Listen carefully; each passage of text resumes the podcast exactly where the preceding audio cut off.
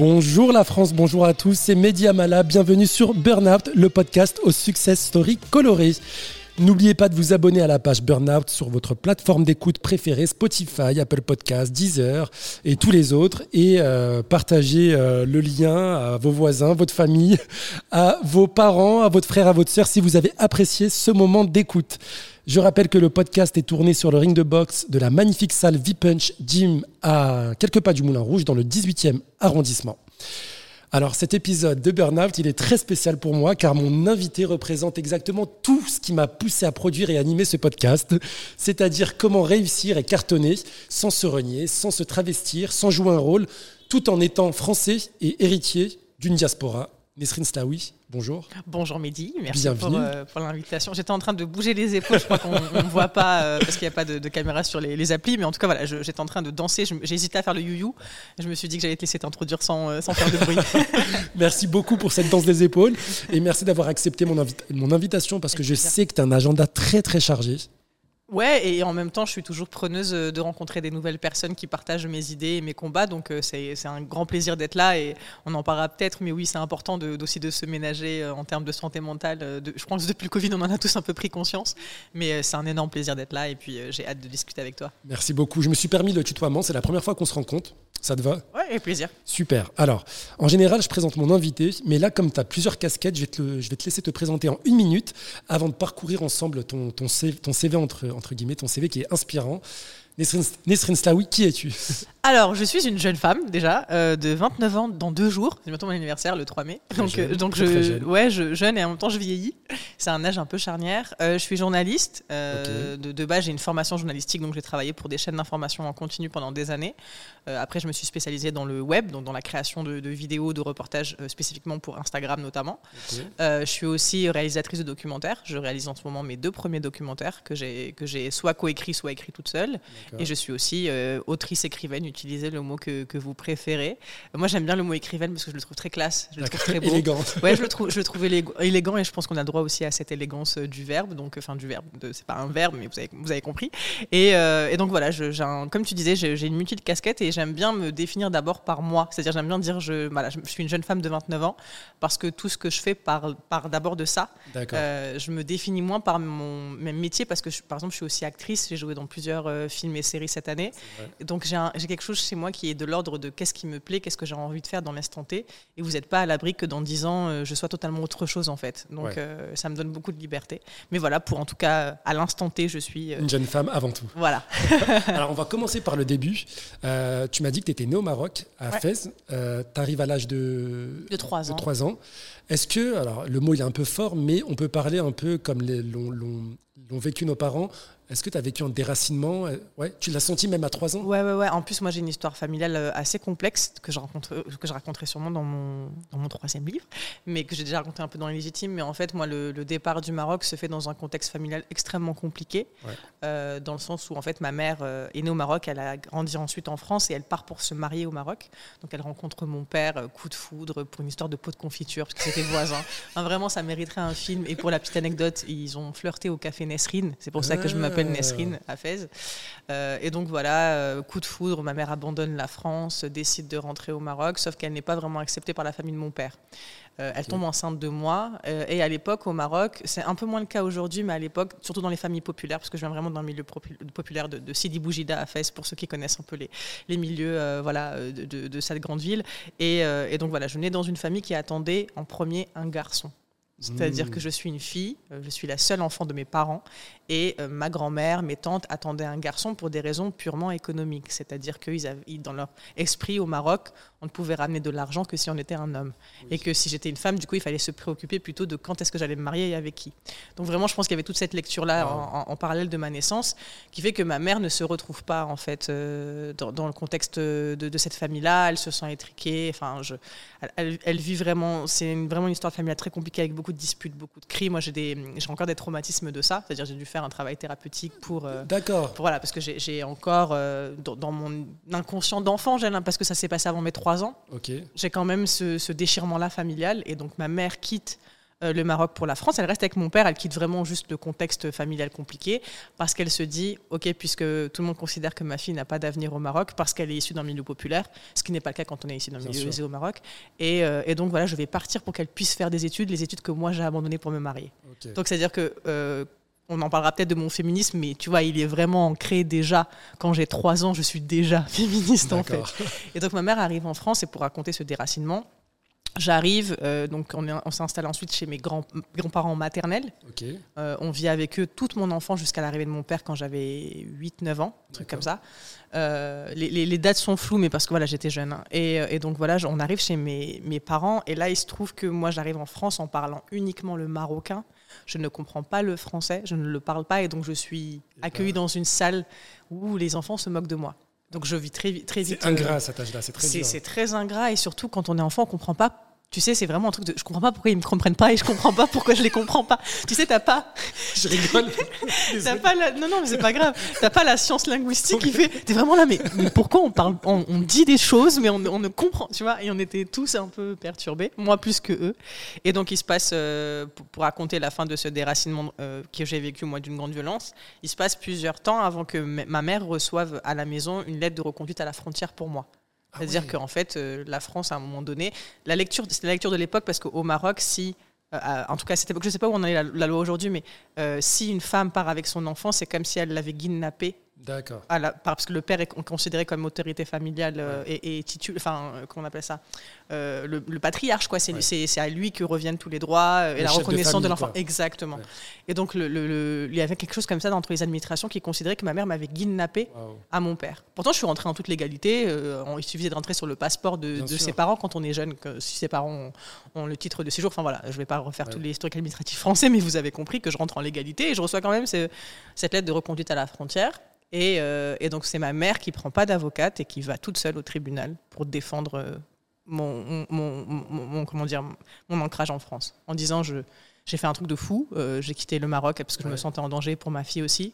Vous n'allez pas la faire retourner là-bas. je sais ma mère, elle dit, je sais qu'elle est brillante. J'ai, trois ans. Tu vois, qu'est-ce que tu en sais que ta fille, elle est brillante, tu vois Mais elle dit, je sais que ma fille est brillante. Je sais que, je sais qu'elle va avoir un grand avenir et, et donc du coup, je veux qu'elle reste ici. Et donc c'est pour ça que euh, tu vois, il y a quelque chose de l'ordre de la transmission très important chez moi. À partir du moment où ta mère dit ça devant un tribunal en France, toi, tu as une obligation d'être à la hauteur de la promesse qu'elle a faite. Tu vois, c'est-à-dire que. La pression. Ouais, tu vois, c'est-à-dire qu'elle a dit, elle a dit qu'il fallait que je reste parce que j'étais brillante. Donc moi, j'ai intérêt à être, euh, tu vois, du coup, brillante. Mais et c'était super bizarre parce qu'en même temps, il y avait les papiers du planning, enfin, du, pardon, du regroupement familial qui était en cours. Donc elle devait. moi, j'ai vu ma mère se battre pendant des années pour faire rentrer un homme en France pour lui faire les papiers, pour lui trouver du travail et en même temps, pour moi, assurer ma sécurité. Elle a beaucoup de mérite, ouais, et, en fait, c'est pour ça que je dis que je suis féministe depuis que je suis petite, parce que ma mère a fait que des choix féministes. Euh, et elle a fait que des choses par féministe, c'est-à-dire par volonté d'égalité, par volonté de respect pour moi, par, par aussi espoir pour mon avenir. Quoi. Donc voilà, c'est ça en fait la relation que j'ai au Maroc. Et donc pendant des années, on n'y va pas. D'accord. Et, euh, et c'est quand, vraiment à l'adolescence où je renoue avec ce pays et où, maintenant j'ai. Aujourd'hui, tu as un lien avec le Maintenant, j'ai un vrai lien. Surtout, j'ai une vraie volonté d'y intervenir et de m'y engager. Je le, je le, fais progressivement, notamment sur les questions féministes. Euh, parce que euh, je pense qu'il faut toujours euh, essayer de comprendre d'où viennent les traumatismes, comment on peut les régler. Et je me sens bien en retournant là-bas, en tant que Nesrine, journaliste écrivaine, pour apporter aussi, tu vois, de mon, de mon analyse, de mon expérience, etc. Quand tu es euh, à l'étranger, euh, c'est-à-dire quand tu n'es pas en France ni au Maroc, et qu'on te demande euh, Where you from, where do you come from, qu'est-ce que tu réponds à quoi à cette question? Je dis que je suis French Moroccan. Ok. Je dis que je, suis les deux parce qu'en général quand je dis I'm French, par exemple à l'étranger, on me dit You don't look French. you, don't look French or something like that. Et je dis ok, I'm from North Africa, I'm Moroccan, you know. Et c'est comme ça après que je. Mais en fait, les deux font partie de mon identité. C'est particulier parce que moi, je suis née au Maroc, donc je pense que je me sens encore plus marocaine que les gens qui ont vraiment, euh, qui sont euh, des enfants d'immigrés. Moi, je suis une immigrée. Et, je pense que c'est beaucoup de gens ne le savent pas et ne comprennent pas que ça change tout dans mon rapport aux deux pays. Ça change beaucoup. Hein. Parce que c'est mon pays, le Maroc. En mais fait. moi, j'ai euh, quand on me pose la question, un peu moins maintenant, mais à une époque quand j'étais étudiant, au début, je disais I'm French, donc je voyais les réactions qui étaient un peu euh, étranges et absurdes parfois. Et du coup, quand j'évitais qu'on me pose la question, enfin, j'avais un stress. Je me suis dit, mais, merde. Et en fait, j'ai compris pourquoi. C'est que j'avais fait mon échange universitaire en Indonésie et ils avaient organisé une soirée de départ. C'était un peu le, Erasmus, quoi, là-bas. Et il y a un des Indonésiens qui fait ah, Je suis content. Il y, a, plusieurs Français à, la soirée. Il y avait des, Hollandais, Espagnols, Indonésiens. Enfin, il y avait vraiment des, personnes de tous les pays. Et là, il y a, donc il pose la, question à un des Français. Et le Français, il répond Attends, mais tu vois qui d'autre comme Français? Il fait bah, Il y a Mehdi. Il fait, ah non, non, mais ça, c'est pas français. Je fais oh putain merde. ouais, mais c'est des traumas, ça. C'est du racisme ordinaire, quoi. Exactement. Et, et, je me suis dit, mais en fait, je serai jamais français.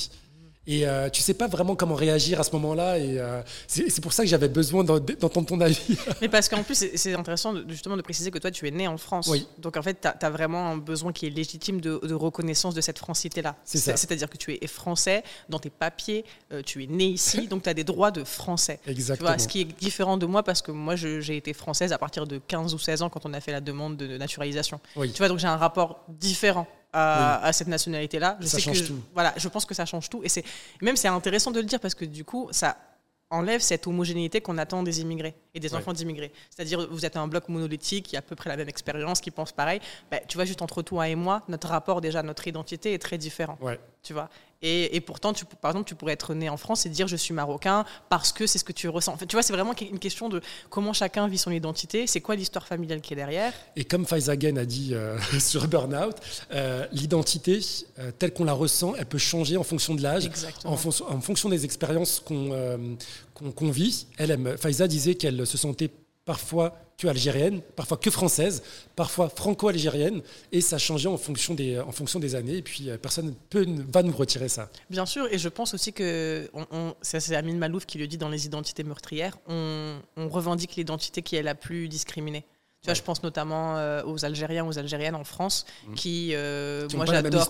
Ouais, moi j'adore quand ils sortent leur drapeau, j'adore crier avec eux One, ce qui va l'Algérie, parce que je comprends derrière ce qu'il y a. Je comprends cette volonté de réaffirmer une identité qui a été violentée, agressée, etc. Et je pense que c'est pareil quand on est euh, binationaux c'est euh, qu'on a tendance à revendiquer cette identité qui est la, la, plus attaquée. Ou par exemple, dans un contexte islamophobe, c'est pour ça que les gens veulent absolument défendre leur religion et défendre leurs croyances. Alors que si on est dans une société apaisée sur ces questions, je pense qu'on ne parlerait jamais de religion. Tu vois, c'est-à-dire qu'on que on revendique vraiment, le, pardon, je te coupe, mais on revendique vraiment la part de notre identité qui est la plus violentée dans l'espace public. Et donc c'est pour ça aussi que c'est un mélange d'expérience, de contexte politique et effectivement, comme disait Faiza et, que tu cites, c'est à l'instant T. Et de provocation. Parce que moi, jamais de la vie, euh, je me suis euh, levé un beau jour en me disant Ah, ben, je vais aller revendiquer euh, telle ou telle nationalité.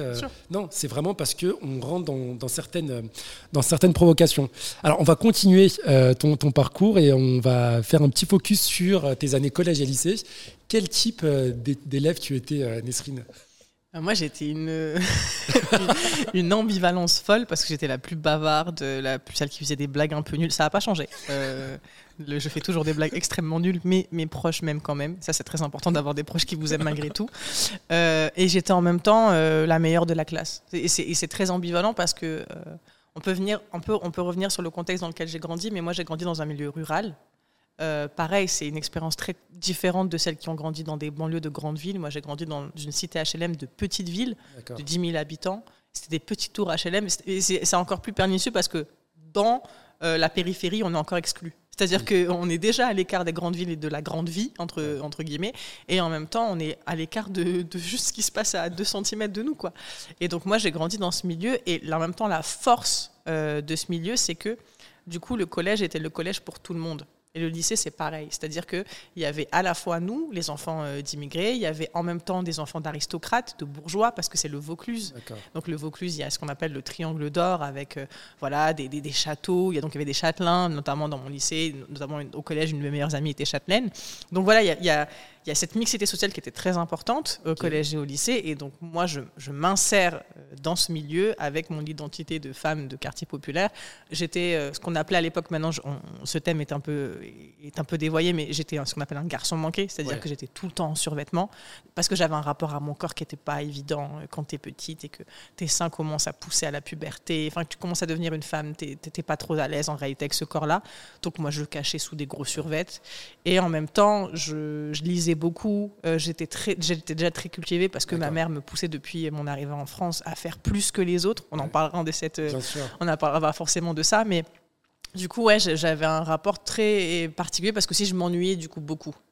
À l'école, je m'ennuyais quand même beaucoup. Euh, intellectuellement, j'ai toujours eu besoin d'être très très nourri et de Stimulé. voilà et stimulé. Donc je m'ennuyais beaucoup et donc moi je m'ennuyais donc je déconcentrais mes, mes camarades qui eux n'arrivaient plus à suivre. Ouais. Du coup en fait je devenais un peu l'élément perturbateur de leur euh, vie scolaire. Alors c'est juste parce que tu avais des facilités. euh, Ouais, et surtout parce que je pense que vraiment, ma, ma mère, très très tôt, euh, c'est ce que, c'est ce que j'ai toujours dit, mais moi j'avais le droit à deux sorties quand j'étais petite, euh, notamment au collège et au lycée, c'était la bibliothèque et le sport. C'est-à-dire, j'allais à la MJC où j'allais faire du handball, et en même temps, j'avais le droit d'aller à la bibliothèque le samedi, le mercredi. Et donc moi, j'ai toujours baigné dans ce truc-là de il faut que je m'instruise, il faut que j'ai toujours, même en tant que fille unique, les livres, ça a toujours été très important pour moi, pour m'évader, pour comprendre le monde.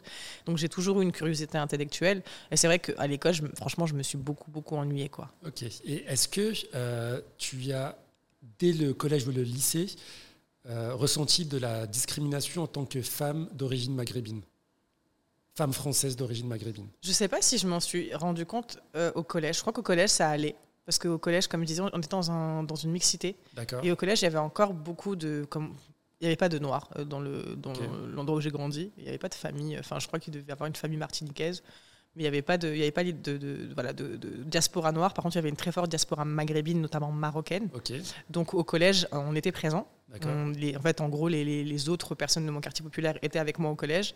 Et puis forcément, vient le moment où on va au lycée, qui est vraiment dans le même bâtiment, enfin dans le même groupe scolaire. Je vois très bien. Et au lycée, ben, je commence à devenir la seule, surtout dans la filière générale, parce que je ça fais. commence tôt. hein, ça triste. commence très tôt. Oh, et donc, moi, j'intègre la filière ES. Enfin, je vais en, en première, enfin, seconde, puis première et terminale ES. Et c'est vrai que là, je découvre ce que c'est la discrimination.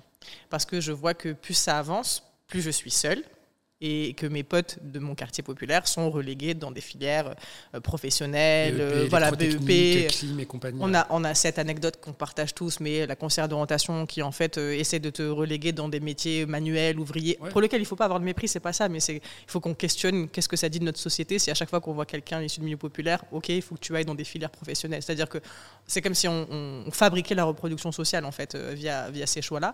Et euh, donc oui, c'est Je moi- me permets de te couper Nesrine parce que là tu mets le point sur quelque chose de très important qui fait écho à des choses que j'ai euh, que j'ai vues quand j'étais euh, en troisième. Alors j'ai tou- j'ai toujours été le, délégué de classe pour aller défendre la terre entière et là on était en troisième et c'est euh, assez important ce, ce niveau parce que justement c'est à ce moment-là où on oriente vers une filière générale ou euh, professionnelle et il y avait un, mec qui s'appelait Youssef qui était dans ma classe. Il venait du Maroc. Ça faisait peut-être 3-4 ans qu'il était, euh, était, en- était en France. Bon, il était nul en français.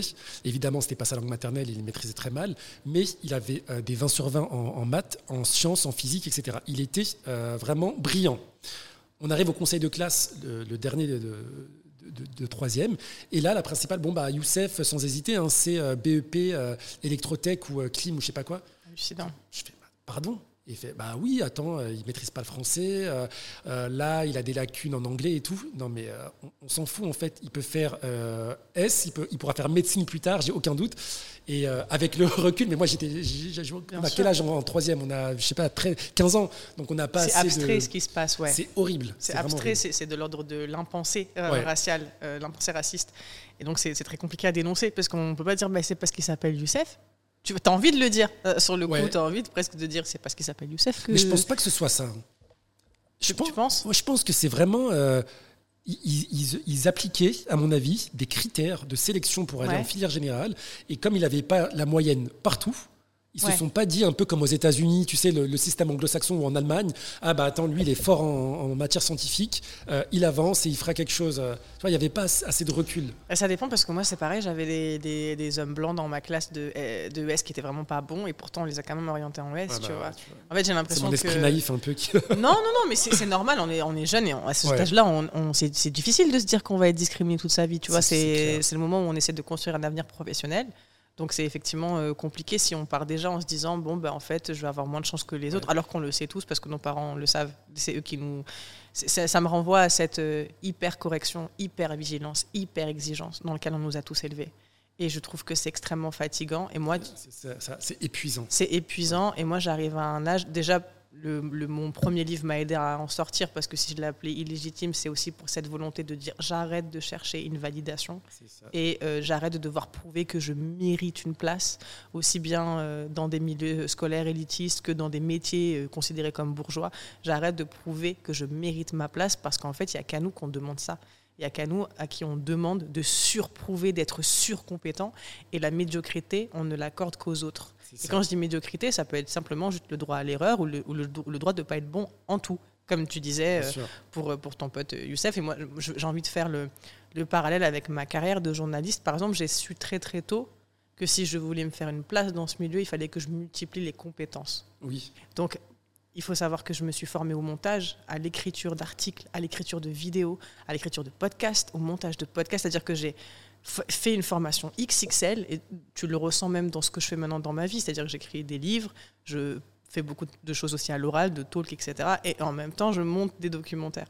Et donc, c'est assez épuisant la barre qu'on se met parce que justement, on sait que quand on va faire des choses, on va nous dire ouais, mais bon, pas tellement méritant parce que peut-être qu'elle est là pour le quota. Alors moi, ce que j'entends le plus, c'est peut-être qu'elle est là parce qu'elle est belle. Ça, c'est euh, le summum du sexisme quand, euh, quand tu produis des choses qui sont de l'ordre de l'intelligence et de en tout cas de l'analyse intellectuelle plutôt. Donc c'est vrai que euh, très très jeune, notamment dans ces âges très, très dans ces périodes charnières plutôt, qui que sont le collège et le lycée, on intègre la logique d'hypercorrection, d'hypervigilance et de perfectionnisme qui, je pense, nous abîme tous parce qu'en plus, elle place les minorités en rivalité permanente. C'est-à-dire, c'est comme si on nous disait, depuis qu'on est petit, qu'il n'y en a qu'un seul ou qu'une seule d'entre nous qui peut euh, réussir dans, dans, ce milieu-là ou dans ce milieu-là. Ce qui fait que, par exemple, euh, tu es travailles dans une entreprise euh, du CAC 40, tu as un bon poste en tant que, en tant que rebeu, renois, tu peux être quasiment sûr que tout le monde va te mettre en rivalité avec l'autre rebeu renois qui est dans le même service ou qui est au service en dessous. C'est-à-dire qu'il y a quelque chose de l'ordre à la fois de l'hypervigilance, l'hypercorrection envers soi-même et d'hyperméfiance entre nous. C'est vraiment le même, en fait, les mêmes mécanismes de la rivalité féminine. C'est ce que j'allais dire. Tu vois, et, et donc du coup, quand tu es une femme maghrébine, tu as le double combo. Tu as le double combo et à la fois, tu sais que euh, la société euh, te renvoie du sexisme. Nous, il est très particulier le sexisme parce qu'en fait, il nous hypersexualise aussi. C'est-à-dire que viendra après. Voilà, c'est-à-dire que à la limite, une, pour nous, une femme belle chez nous, qui, et en plus, il y en a beaucoup des femmes maghrébines belles qui sont d'ailleurs même visibles. Elle n'est pas juste belle, elle est fantasmée sexuellement très rapidement et on va lui renvoyer cette image-là. Donc c'est pas, tu vois, c'est quand, on parle de beauty privilege, moi je n'y crois pas pour nous. Je crois pas qu'il y a un beauty privilege pour les femmes racisées. Je crois que c'est même plutôt l'inverse. Je pense que ça contribue à dire que ce qu'on fait n'a pas de valeur et n'a pas de sens intellectuel. Et tu vois, moi j'ai l'impression que depuis, euh, depuis Sciences Po, depuis les premières remarques sur mon physique à Sciences Po, parce que j'allais à l'école en talons. Enfin, moi, tu vois, j'ai toujours été très libre dans ma façon de m'habiller, de me comporter. J'essaye au maximum de me débarrasser des injonctions sexistes. Tu vois, des fois j'y arrive, des fois non. Euh, et des fois je joue surtout des codes, tu vois, parce que je suis toujours, par exemple, maquillée ou des fois j'ai des longues manucures. Mais en tout cas, j'ai l'impression, c'est fou de devoir dire ça, mais j'ai l'impression que depuis, que depuis le début de mes études supérieures, mon combat personnel, c'est de dire on peut être une fille apprêtée, une fille qui prend soin d'elle, une fille qui se maquille, une fille considérée comme jolie et produire du savoir intellectuel et produire du savoir qui a de la valeur intellectuelle. Et, c'est hallucinant parce que des fois, je, tu, sais, quand tu t'en prends, prends, conscience, tu te dis, mais waouh, on est loin. Enfin, on, a, on a du mal, quoi, euh, socialement, à avancer sur des questions. encore. il y a beaucoup de taf. tu, parlais de, de, Sciences Po, euh, Nesrine. Euh, il y a quelque chose qui m'a un peu, euh, moi, troublé. Euh, c'est le jour de la rentrée. Tu en as parlé, tu t'es mangé un commentaire. C'est un, des, euh, un, des, étudiants qui t'a dit euh, qu'il pensait que tu avais pris la place de sa sœur, c'est ça C'est ça? Et le, plus. ouais, ouais c'est une anecdote que j'ai beaucoup racontée parce que ça me. C'était à presque 10 ans maintenant. Et, et c'est vrai que c'est ma première. non, c'est pas ma première, mais c'est la remarque, tu sais, pernicieuse qui reste toujours dans ta tête et tu te dis, hum, ça, ça pue. Tu sais, ça, ça sent pas bon ce genre de remarque. Pour l'anecdote, la, pour donc moi, je dis qu'il s'appelle Pierre. Il s'appelle pas Pierre dans la vraie vie, mais je veux pas lui faire trop d'hommages, donc je dis qu'il s'appelle Pierre. Et c'est surtout que euh, cet homme-là était avec moi en prépa. Donc euh, on était ensemble en prépa Sciences Po euh, dans un lycée privé. tu le connaissais d'avant Je le connaissais d'avant et il m'avait vu bosser pour le concours. Il m'avait vu travailler et surtout on se, On était un peu coude à coude euh, dans les premiers. Tu sais, il y, avait, il y avait trois premiers sur 70-80. Il y avait les trois premiers de la prépa et on était au coude à coude. Sauf que lui, il avait tout le capital culturel, le capital économique, le capital social qui valorisait sa place. Déjà, c'était un Parisien qui avait fait une prépa dans le Sud, dans un lycée privé. Moi, j'étais une fille de quartier populaire qui, avait, qui s'était battue avec ses parents pour faire une prépa privée, parce que j'avais compris que sinon, j'allais pas faire Sciences Po, parce qu'en fait, il faut rentrer dans ces codes-là, il faut faire la même stratégie euh, scolaire que, que les, les gens aisés pour, pour pouvoir y arriver. Et donc, il m'avait vu euh, travailler, il avait vu les efforts que j'avais fournis, et surtout, il avait vu que j'étais compétente, que c'était Ouais. pas... Enfin, cette lecture-là, elle est, elle est, euh, sa, sa remarque, elle est encore plus violente parce qu'il le fait dans un contexte précis. Il le fait le premier jour de la rentrée scolaire et le jour où on rencontre d'autres individus. C'est-à-dire qu'il y a une, effet, une volonté de m'humilier Oui. dans un groupe. Malveillant. Voilà, il y, a une- il y a une- il y a quelque chose de l'ordre de me dire tu ne nous a- tu n'appartiens pas à, à notre groupe. C'est pas parce qu'on est assis là, tous ensemble à table, que tu fais partie des nôtres. Tu es une intruse. C'est fou.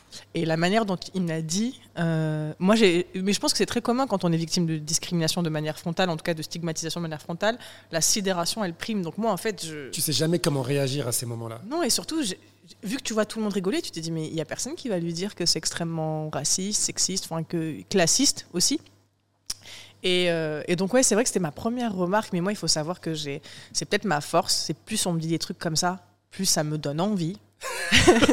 mais sérieusement, ah ouais, moi c'est un truc, ça m'a. euh, je me suis dit, ok, euh, c'est ce que tu penses de moi. Ben, du coup, je vais tenter Sciences Po Paris parce qu'à l'époque, quand tu es dans les IEP de province, donc Ouais. les Sciences Po de province, T'es à Grenoble, c'est ça j'étais à Grenoble. Ouais. Paris, c'est le Graal. Sciences Po. Paris, c'est le Sciences Po plus difficile. Euh, dans le 6e arrondissement de Paris, c'est là d'où sortent tous les Ouais, présidents de la comme, République. HEC pour les écoles de commerce. Exactement, c'est le top of the top, tu vois. Et je les voyais tous, tu sais, parler de Sciences Po Paris. Ouais, moi je vais faire Sciences Po Paris, je vais préparer le concours, machin. Moi, je le prépare dans mon coin, j'en parle à personne. Je sais que j'allais l'avoir. Parce que vraiment, je, je sais bosser et j'ai surtout compris la logique des Sciences Po. J'ai compris. Ça, ça. Et donc, moi, je, tu sais, je, ils faisaient leur soirée, ils comprenaient pas pourquoi j'y allais pas. Enfin, il y avait tout un truc comme ça, donc on comprend pas pourquoi elle veut pas vraiment s'intégrer. Et moi, j'étais déjà loin dans ma tête. J'étais là, je, c'est un étape pour, c'est une étape pour moi, Grenoble. Ouais. Tu vois, c'est vraiment une étape. Et le jour où je. Parce que c'est toujours la même chose, les hommes blancs, ils ont du mal avec les femmes comme nous. Et donc, euh, c'est par- c'est pareil quand, euh, quand je rentre à Sciences Po euh, Paris. C'est quoi la première remarque que me fait un autre homme blanc de ma classe? Il dit Ouais, elle a réussi le concours parce que c'est une rebeu et qu'elle est jolie. Oh. Le concours de Sciences Po Paris est un concours écrit. C'est-à-dire que c'est une dissertation. À l'époque, maintenant, c'est Ouais, devenu différent, mais à l'époque, c'était sur dossier, plus une dissertation de 4 heures, une note de synthèse. D'accord. Qu'est-ce que mon physique vient faire là-dedans? C'est anonyme. Ah, En plus, anonyme. Il n'y a pas de photo, il n'y a rien, il n'y Ouais. a pas ton nom, il n'y a rien. Qu'est-ce que mon physique vient faire là-dedans À part ton seum. Tu vois, à part, à part matérialiser que tu ne sais pas faire. On n'accepte pas la réussite, c'est Mm. dingue. Et surtout de nous, surtout de, de- des femmes racisées, Ouais. ça, ça les, ça les renvoie. Et surtout parce que, comme, je- comme je le dis, il y a, il y a une, une volonté de nous sexualiser. Moi, j'avais beaucoup de commentaires sur mon physique, j'avais beaucoup de commentaires sur euh, ma manière de m'habiller, sur ma manière de me déplacer. Vraiment, ils analysaient tout. Euh, moi, je recevais des remarques à Sciences Po de c'est bizarre comment tu marches dans les couloirs. Pourquoi? Parce que je marchais la tête haute. Parce que je ne rasais pas les murs et que j'ai jamais été une femme qui rasait les murs et je ne raserai jamais aucun mur nulle part. Tu vois, je suis pour qu'on prenne de la place. Et, et je- et en fait, l'histoire de ma, de ma vie et de, de ma scolarité, c'est de tenir, tu sais, avec ma personnalité dans la main, de me dire, il faut pas que je lâche comment je suis ni qui je suis, parce que leur but, c'est de justement me rendre petite, me rendre discrète. Mais Nisrine, alors je, suis- je je suis d'accord avec toi à 1000%. Maintenant, euh, je vais pas dire que tu es une exception, mais nos parents nous ont appris à être discrets. Et Bien là, sûr. je fais écho à- au roman de Paisagen encore, la discrétion. C'était de ne pas faire de bruit. Euh, ah, les, les autres euh, te provoquent, rentre pas dans la provocation, baisse la tête, avance. Enfin, c'est euh, Ouais, je suis d'accord. et ça, c'est- compliqué. Pour moi, on devrait limite créer un- le kit, tu sais, la boîte à outils, du rebeu, du renoir. Dire, bah voilà, euh, marcher comme ça, marcher la tête haute. Lorsqu'on te. On t'insulte, voilà comment réagir, voilà comment faire, mais ça, personne nous l'a appris. Il y a Marie Da Silva qui le fait, que- qui est une coach euh, pour personnes minorisées en entreprise, si jamais ça vous intéresse. Ça son livre s'appelle Survivre au taf. Elle donne des outils, notamment pour faire face aux discriminations au travail, si ça vous intéresse. je- Super, je, je je, cite, prends euh, note. ouais. je cite son travail. Et, euh, et aussi, euh, c'est très intéressant ce que tu dis sur l'injonction à la discrétion. Je pense que c'est parce que nos aînés euh, pensaient qu'ils n'allaient pas rester en France et ils ne se considéraient pas eux-mêmes comme Exactement, français. que c'était temporaire. Exactement. Ouais, c'est vrai. Moi, c'est quand je parlais avec mon grand-père, que j'ai interviewé dans mon livre Illégitime, Paix à son âme, hein, pour traduire. Ouais, c'est vrai que moi je le dis spontanément, euh, comme si tout le monde parlait arabe, mais non. Euh, et qu'il repose en paix. Et donc, oui, j'ai parlé avec lui. Et c'est vrai que sa perception, c'était on vient en France parce qu'ils sont venus nous chercher. Ils ont même palpé les corps des hommes arabes et même noirs. Ils ont palpé les, corps pour savoir quelle, quelle force physique ils avaient. Ils les ont fait venir travailler. Et eux-mêmes avaient quelque chose en tête de l'ordre de c'est ponctuel, on vient prendre de l'argent, on en envoie au pays, nos familles restent là-bas. Et, donc c'est vrai qu'il y avait toujours ce mythe un peu du retour qui faisait que, évidemment, qu'ils ils, ne réclamaient pas euh, ce qu'on réclame nous, mais nous, on est français et on est là et on ne va pas partir. Enfin, il y en a qui partent et, c'est trop tard. Des, fois, je comprends pourquoi, parce que le contexte est, est parfois compliqué, mais je pense que c'est aussi une question de ressenti et d'approche très différente vis-à-vis du pays et que après, je trouve que notre génération, même la précédente, tu vois, ça a commencé à partir des années 80. Hein, la marche pour l'égalité contre le racisme, qu'on a appelé à tort la marche des beurs, c'était déjà des revendications politiques, des revendications de écoutez-nous, on existe, arrêtez les violences policières, euh, arrêtez la stigmatisation, euh, donnez des droits à nos parents, donnez-nous des droits aussi. Et donc, euh, donc ce combat-là, en général, il est, enfin, en, réalité, il n'est pas récent. Mais, mais c'est vrai qu'il y a, il y a quelque chose de l'ordre de la discrétion, de l'ordre de ou alors, en fait, le revers, du coup, c'est-à-dire que vu qu'on attend de nous à ce qu'on fasse profil bas, le revers, c'est que quand quelqu'un d'entre nous montre un peu la tête, il y a une intransigeance. Ah oui, ouais. il faut qu'il assure derrière. Il faut qu'il assure et surtout, on, lui demande du coup ce que le système attend de, tout, de, nous tous, c'est-à-dire soit parfait ou n'existe pas. Mais pourquoi on aurait, nous, cette intransigeance envers nous-mêmes?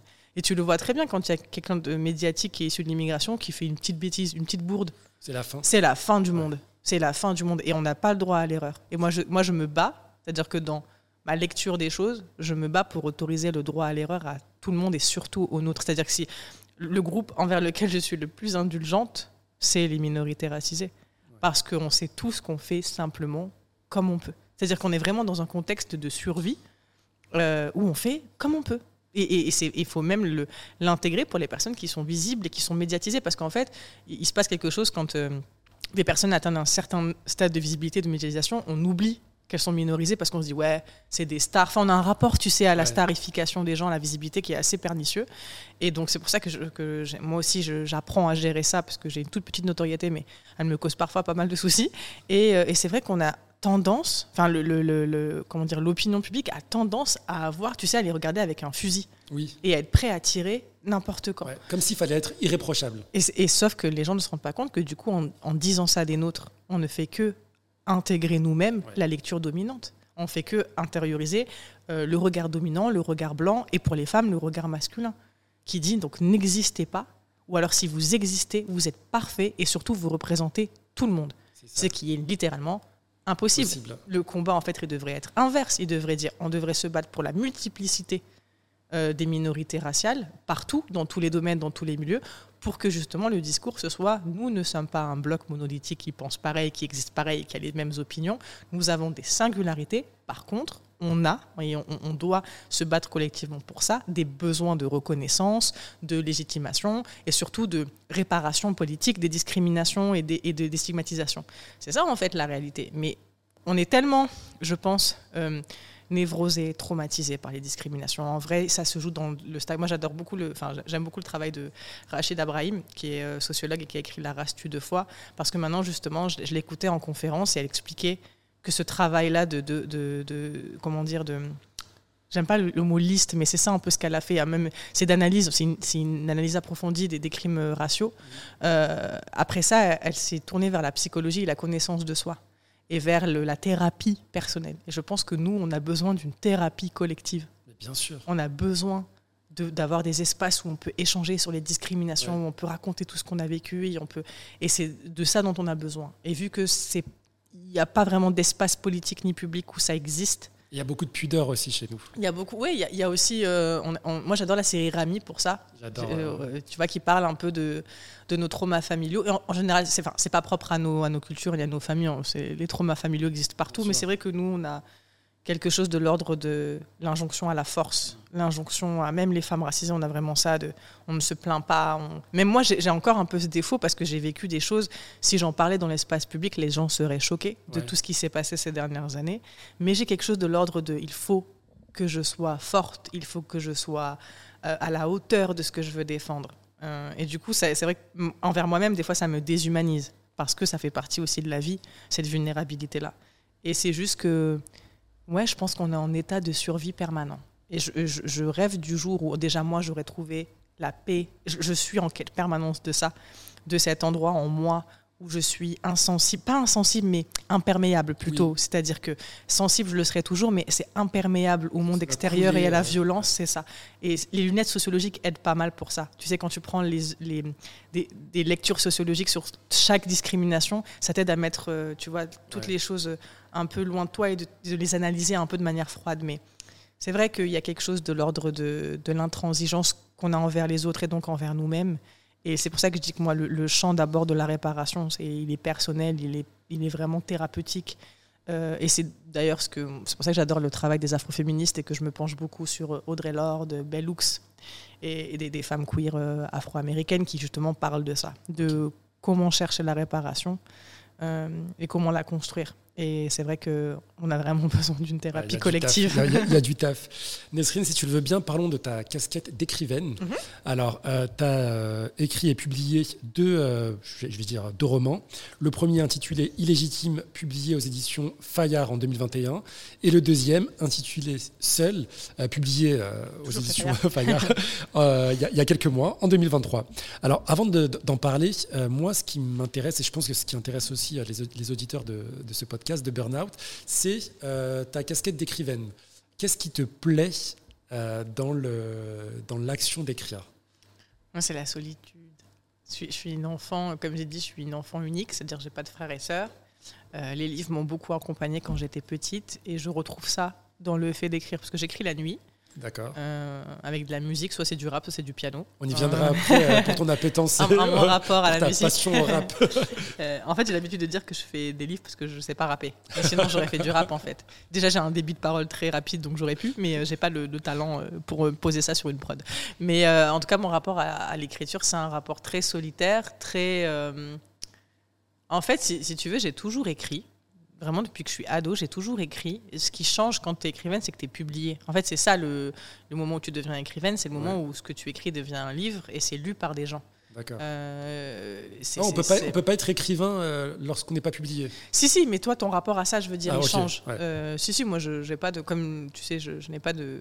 Je mets pas de, de barre ou de élitisme à- aux choses. C'est-à-dire que si quelqu'un fait des livres de son côté euh, sans être publié, il veut se dire Ouais. euh, écrivain, bah, du tout écrivain. Enfin, moi, je Ouais. j'ai pas cette. euh, comment dire ce- Prétention. ouais. Non, c'est surtout que j'ai- pas cette lecture en termes de classe sociale qui est très française de vouloir absolument t'affilier à un milieu et donc du coup te valider en fonction de ce milieu. Voilà. Moi, je dis juste que mon rapport à, à l'écriture, mon mon rapport au statut, on va dire, c'est vraiment le moment où tu passes le cap de tes écrits intéressent un éditeur et du coup tu deviens publié. Et là, la question c'est comment tes écrits sont perçus dans l'espace public et dans l'espace médiatique. Ça, c'est une autre question. Mais en tout cas, moi, mon rapport à ça, je trouve ça beau pour ça, la littérature. Il faut imaginer que moi, j'écris mes livres toute seule, chez moi ou à l'étranger, et il y a quelqu'un qui me lit tout seul ou toute seule, chez lui ou à l'étranger. Et donc, c'est vraiment de, tu sais, de solitude à solitude. Et c'est, du coup, c'est un espace, euh, moi qui ai vraiment cette image de femme qui a confiance en elle, euh, qui est forte, tu vois, vraiment, c'est. Ouais. Et je, m'a- je- et je comment dire, je, je fais en sorte de, le- de- d'être ça, c'est-à-dire j'ai envie d'avoir confiance en moi. C'est un travail quotidien, la confiance en soi. Les livres, c'est un espace de vulnérabilité. Et tu as tout écrit toute seule? J'ai tout écrit toute seule. Ok. Tout tous les, les- les deux livres sont, sont, sont de ma plume. Ouais. Euh, et euh, et c'est vrai que c'est deux écrits très différents. Euh, Il y en a un qui est illégitime et autobiographique, et donc il y a aussi un mélange de travail journalistique et de travail personnel, et, et en même temps euh, une, un peu, tu vois, des analyses sociologiques glissées à droite à gauche en fonction de mes lectures. Seul et beaucoup plus en... Enfin, c'est de la fiction. C'est de la fiction. ouais. Donc c'est un tout autre format, un tout autre type d'écriture. un- Avec soi-même, c'est très différent aussi. Euh, mais, euh, mais, mais ça me plaît justement de jongler entre ces deux. Sur, je sais pas? sur Illégitime, quel a été le, le déclencheur Sans langue de bois, euh, Nesrine. Comment le qui- livre est né?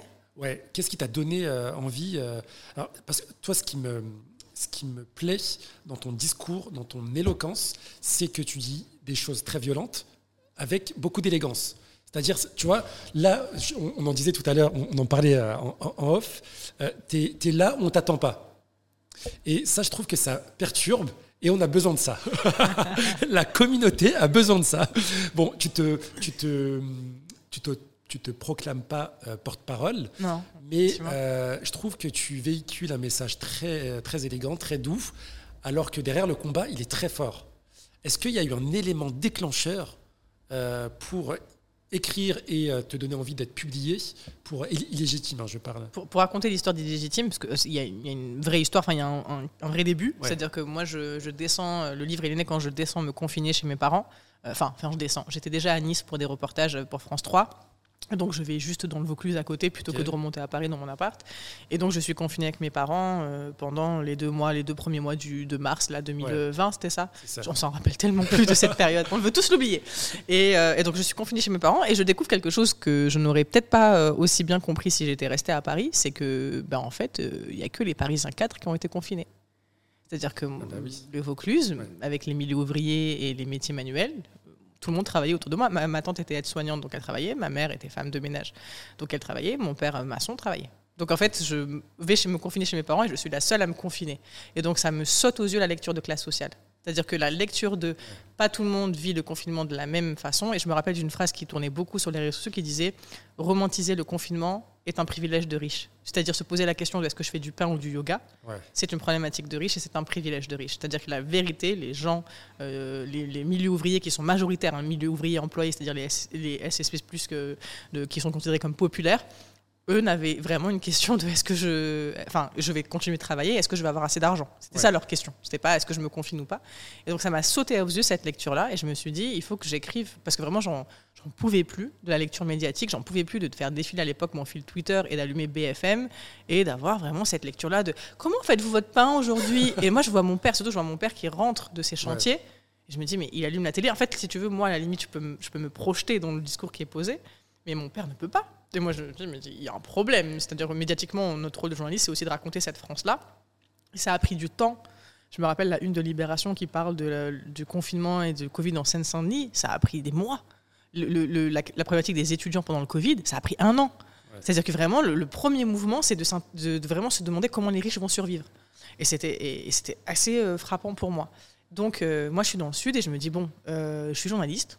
Ce qui se passe autour de moi, là, ça se raconte d'un point de vue journalistique. Et donc, je décide euh, euh, d'écrire un texte qui raconte comment mon père euh, ne sait pas vraiment comment, s'il doit continuer de travailler ou non, si ses chantiers sont maintenus, si il peut voilà continuer de travailler tous les jours. Et j'écris un texte que je publie sur, sur Twitter qui commence par trois fois mon père a enlevé et remis son habit de travail trois fois. Et donc je le poste sur Twitter vraiment dans cette logique journalistique de je veux raconter comment ça se passe dans les milieux populaires ruraux pendant le Covid. Et le, texte est beaucoup partagé sur Twitter. En fait, le texte est beaucoup partagé. il, est repris par quelques médias. Je l'avais partagé sur Instagram aussi. Et c'est comme ça que mon éditrice me découvre, en fait. D'accord. Mon éditrice découvre mon, mon, texte et en fait, elle me contacte par mail. Elle me dit Je trouve ça hyper intéressant. Euh, ça sonne, ça, c'est, un peu différent du discours euh, qu'on entend médiatiquement. Je fais aussi une vidéo pour Loopsider à cette époque-là. Je travaillais pas pour eux encore à l'époque, mais je fais aussi une interview pour eux pour justement raconter euh, ça. Elle, elle, fait un million de vues, donc il y avait un intérêt pour ça, pour raconter ce confinement-là. Donc mon éditrice me contacte, elle me dit raconte-moi ça. Je veux que tu me racontes la période de confinement, à la fois d'un point de vue personnel et d'un point de vue journalistique. Donc forcément, j'intègre la réflexion parce qu'en fait, c'est moi, je ne crois pas au journalisme objectif. Ça n'existe pas un journaliste objectif. Un journaliste honnête existe, un journaliste qui fait correctement son travail de, de recherche de sources existe, mais un journaliste objectif n'existe pas. Donc moi, si je raconte le Sud de ce point de vue-là, c'est parce que je suis sudiste et parce que j'ai des parents ouvriers. Donc le, le, cadre social est intéressant, le contexte social est intéressant. Et Surtout, je voulais intégrer donc dans l'illégitime ma réflexion sur la réussite, parce que moi, j'avais quitté donc le sud pour monter à Paris, tu vois, avec cette, envie de me faire une place, cette envie de, voilà de, voilà d'exister dans une grande ville, et je retourne dans le sud et, je le vis comme un échec, parce que je me dis je suis pas arrivée à m'installer suffisamment à Paris, et donc du coup je suis en retour chez mes parents au chômage, j'ai plus de travail. Donc euh, je, vis ce que beaucoup de trentenaires vivent hein, en général. Enfin, à notre époque, c'est assez commun, ce retour-là chez les parents. Et du coup, je me dis, tout ça se questionne, le rapport à la réussite, à la classe sociale, à mon parcours, à mon identité de femme maghrébine. Et donc, ça devient illégitime. Et donc, c'est un livre que j'ai écrit en deux mois et demi. En vérité, en vérité je l'écris. Je le finis de l'écrire quand je monte à Paris à la manifestation. Euh, après la mort de George Floyd aux États-Unis, ça relance euh, la problématique d'Adama Traoré en France. Et donc, il y a la manif au tribunal de Paris en juin, je crois. Je remonte à Paris pour euh, la manif. Je, participe à, la manif. Et donc, à ce moment-là, le livre se finit là. C'est-à-dire, il se finit sur cette manif et sur ce truc-là de il faut continuer de nous battre contre les discriminations. Donc voilà, c'est un livre qui a été écrit de manière. En fait, il a été facile à écrire celui-là comparé au, deuxième parce que c'est les réflexions que j'avais depuis longtemps en tête. C'est vraiment des questions euh, sur l'inégalité des chances, l'inégal accès aux grandes écoles, les discriminations sociales, euh, qu'elles soient racistes, euh, sexistes, classistes. C'est des réflexions que je menais depuis le début de ma scolarité. J'avais le bagage intellectuel parce que j'ai fait des études de, de, sociologie. En fait, Sciences Po, c'est de la philosophie politique et des cours de sociologie. Donc, j'étais armée aussi pour comprendre euh, comment tout ça marchait. Et surtout, j'avais envie, parce que j'avais lu Annie Ernaux, j'avais lu Édouard Louis, j'avais lu Didier Ribon. Et j'avais envie de rajouter une dimension raciale à tout ça, c'est-à-dire j'avais envie de raconter. On parlait beaucoup des transclasses, et moi j'avais le ressentiment que euh, les transclasses, quand ils sont blancs, ils peuvent facilement passer pour des milieux aisés. C'est quoi les transclasses Excuse-moi? Les, transclasses, dans le, en termes sociologiques, c'est des personnes qui euh, passent d'une classe à l'autre. C'est-à-dire qu'ils sont, soit sont nés dans un milieu aisé et deviennent, euh, et, en fait, ils vivent un déclassement et deviennent membres d'un milieu populaire, soit c'est l'inverse. Et donc, dans, dans, dans, le cas de, de mon cas, par exemple, en sociologie, on appelle ça une mobilité sociale ascendante, c'est-à-dire quelqu'un qui a des parents ouvriers et qui intègre une CSP+, qui devient donc en fait les professions cadres, intellectuels, supérieurs, etc. C'est ce comme ça qu'on appelle ça, en, tout cas l'INSEE, c'est ce qu'on appelle une mobilité sociale ascendante. Et donc moi j'étais euh, un peu fascinée par ces parcours-là, je, voilà, je me renseignais parce que je voyais ce que je vivais en termes de déclassement, tu vois, de, déclassement dans le sens où de, je sors de ma classe.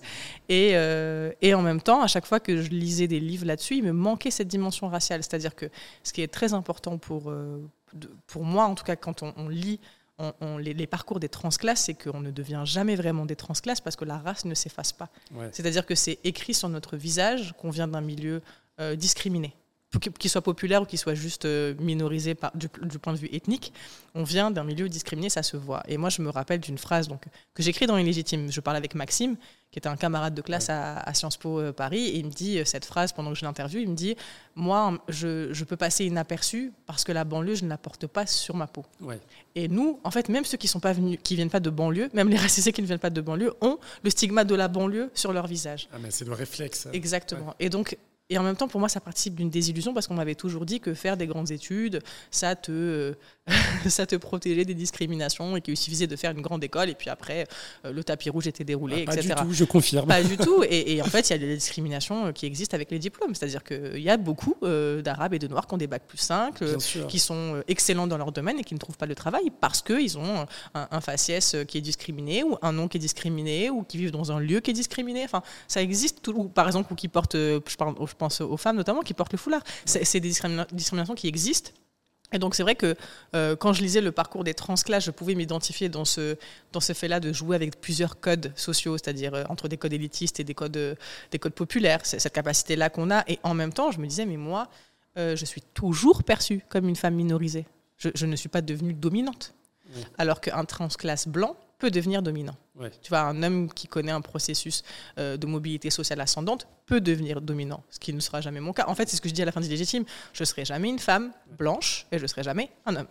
Donc à partir de ce moment-là, euh, ma mobilité, elle est quand même très réduite. tu l'acceptes mieux maintenant? Oui, et surtout, surtout, parce que l'endroit où je suis est un, endroit formidable pour penser la société et le monde. je, d'où je suis, d'où j'écris, d'où je vois les choses, c'est intéressant parce que c'est ce qu'on appelle l'intersectionnalité, c'est à l'intersection de plusieurs dynamiques sociales. C'est-à-dire je suis à l'intersection de la race, de la classe et du genre. Euh, on n'a pas créé des, schizophrènes en nous, franchement, parfois. Je me pose la question. Ben, je me dis waouh. Ouais, en, fait, c'est pour, ça que je dis qu'on a besoin. On est flexible, on est agile, on peut s'adapter à n'importe quel. Mais c'est pour ça aussi que je dis qu'on a besoin de thérapie collective, parce que parce que c'est des, tu vois, quand tu es à l'intersection du genre, de la classe et de la race. Ça, c'est le, en gros, euh, parce qu'il faut quand même euh, citer les gens qui réfléchissent là-dessus. C'est le travail de Kimberly Crenshaw, c'est une juriste euh, afro-américaine qui a réfléchi sur la question des femmes noires aux États-Unis, notamment dans le milieu carcéral. J'adore toutes tes références. Depuis tout à l'heure, je les connais pas, mais c'est pas grave. Mais c'est fait exprès. C'est pour, pour, divulguer le savoir. C'est ma partie journalistique, tu sais. Merci. Et, non, non, c'est parce que c'est crucial pour le pour comprendre la lecture que. Non, mais c'est intéressant. Je vais aller regarder. C'est vraiment ça. C'est-à-dire qu'à un moment donné, il faut il faut aussi qu'on comprenne qu'il y a une intersection euh, des discriminations et que par exemple ce que vit un homme euh, euh, considéré comme arabe dans l'espace public n'est pas la même chose qu'une femme maghrébine. Sans faire en fait la question c'est pas de faire de hiérarchie en disant tu es plus discriminé ou je suis plus discriminé c'est de dire que notre expérience sociale n'est pas la même que toi tu vas avoir des problèmes par exemple enfin je, dis toi mais c'est en tant qu'homme arabe voilà. tu vas vivre des problématiques de contrôle aux faciès de la part des policiers ou de discrimination raciale ou un préjugé d'homme violent par exemple. Et moi je vais vivre plutôt le fétichisme sexuel euh, le sexisme, c'est-à-dire le, fait que ma parole publique est moins valorisée, euh, etc. Et en, fait, c'est vraiment l'intersection de plusieurs euh, questions auxquelles s'ajoute par, exemple aussi la classe, c'est-à-dire que si on vient d'un milieu populaire, euh, on porte ce stigmate. Le stigmate de pauvre euh, reste quand même très longtemps. Euh, il reste même à vie. J'ai l'impression qu'on est pauvre toute sa vie, même si on devient millionnaire. Je pense qu'on on reste pauvre toute sa vie quand on a été éduqué dans un milieu populaire. je, parle, je pense vraiment en termes de conception du monde et de rapport au monde et rapport à l'argent et rapport à tout ça.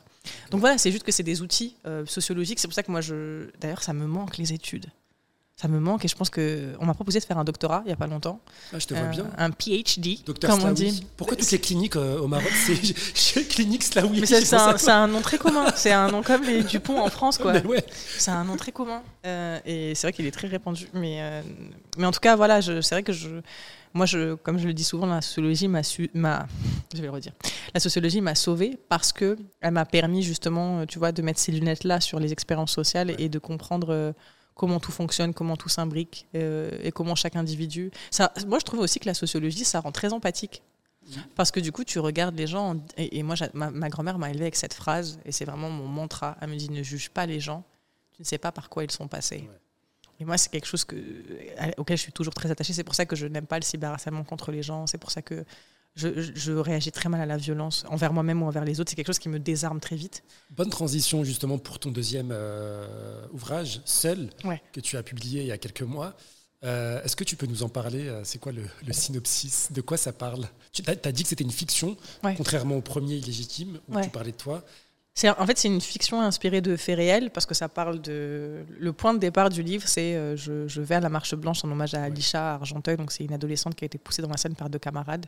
Je suis sidérée par euh, cette violence. Comme je l'ai dit, j'ai un rapport à la violence qui est très problématique dans le sens où je ne sais pas la gérer. Ça, ça m'émeut beaucoup. Je suis quelqu'un de très sensible, donc je pleure très facilement. Surtout quand il y a des choses comme ça qui se passent, tu vois. Donc, euh, je vais à la Marche Blanche. Je me retrouve au bord de la Seine, là où elle a été poussée avec la famille. Et je me rends compte de l'ampleur de ce que c'est. Je me dis, c'est un féminicide de mineur. C'est-à-dire, c'est une femme qui a été tuée parce que femme et parce qu'elle avait 14 ans à l'époque. Et donc, euh, je décide de prendre ça pour exactement ce que ça me réveille émotionnellement. C'est-à-dire, je me dis pas, je vais faire une enquête journalistique euh, pour essayer de comprendre ce qui s'est passé. Je me dis, non, je vais partir de mon ressenti de femme et de pourquoi ça me, ça me chamboule autant. Parce qu'en fait, je me suis projetée, je me suis dit, ça aurait pu m'arriver à moi. Quand tu, quand tu as déjà vécu du harcèlement scolaire, du cyberharcèlement, ou du sexisme, tu peux très facilement te projeter dans ce genre de, scène. Tu peux te dire, en fait, ça aurait pu arriver à n'importe quelle femme, quoi, n'importe quelle adolescente, surtout à l'époque des réseaux sociaux.